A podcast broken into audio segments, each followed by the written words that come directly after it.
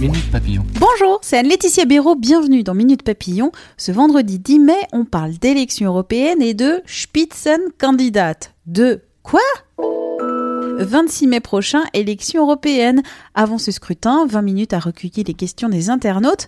Des lecteurs nous ont interpellés sur le Spitzenkandidat. En allemand, c'est la tête de liste d'un parti européen qui vise le poste de président de la Commission européenne. Pour vous répondre ce matin sur ce système de super candidats, le diplomate Étienne de Poncin, ancien ambassadeur de France en Bulgarie. Alors c'est un mot compliqué, c'est un mot allemand.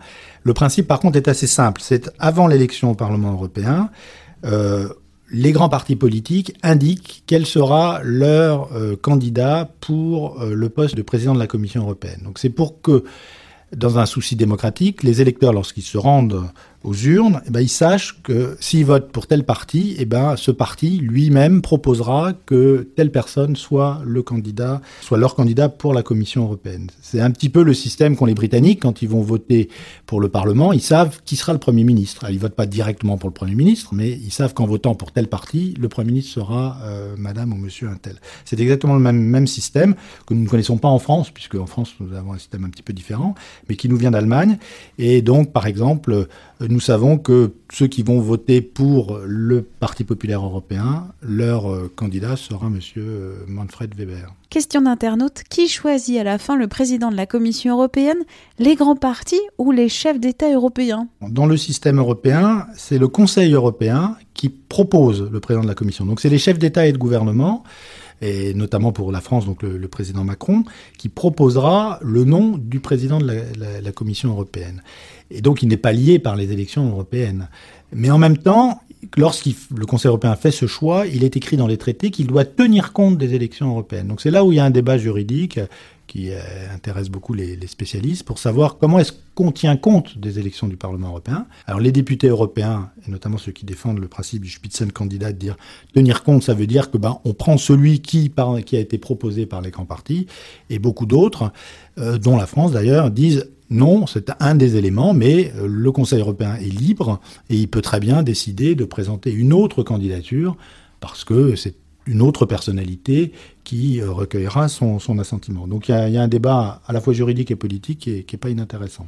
Question de lecteur, si les eurosceptiques gagnent les élections européennes, est-ce qu'on mettra un eurosceptique à la tête de la Commission européenne? C'est difficile de, répondre à cette question, hein. c'est plutôt une, hypothèse d'école à, ce stade. Ce qui est sûr, c'est que tout euh, président de la Commission européenne choisi par le Conseil européen devra être approuvé par le Parlement européen. Donc si on imagine que une majorité eurosceptique est au Parlement européen, le Parlement européen aurait, dans cette hypothèse-là, la possibilité de refuser le président de la Commission qui serait présenté par les chefs d'État et de gouvernement.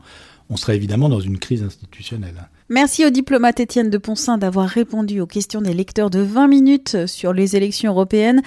Quant à Minute Papillon, on va parler Dragon et Game of Thrones à partir de 18h20 avec Anne Demoulin, journaliste au service culture de 20 minutes.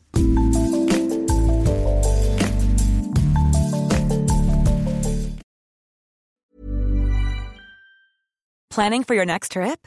Elevate your travel style with Quince. Quince has all the jet setting essentials you'll want for your next getaway, like European linen, premium luggage options, buttery soft Italian leather bags, and so much more. And is all priced at 50 to 80% less than similar brands.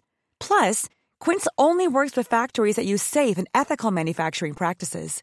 Pack your bags with high-quality essentials you'll be wearing for vacations to come with Quince. Go to quince.com slash pack for free shipping and 365-day returns. When you make decisions for your company, you look for the no-brainers. And if you have a lot of mailing to do, stamps.com is the ultimate no-brainer. It streamlines your processes to make your business more efficient, which makes you less busy. Mail checks, invoices, legal documents, and everything you need to keep your business running with Stamps.com.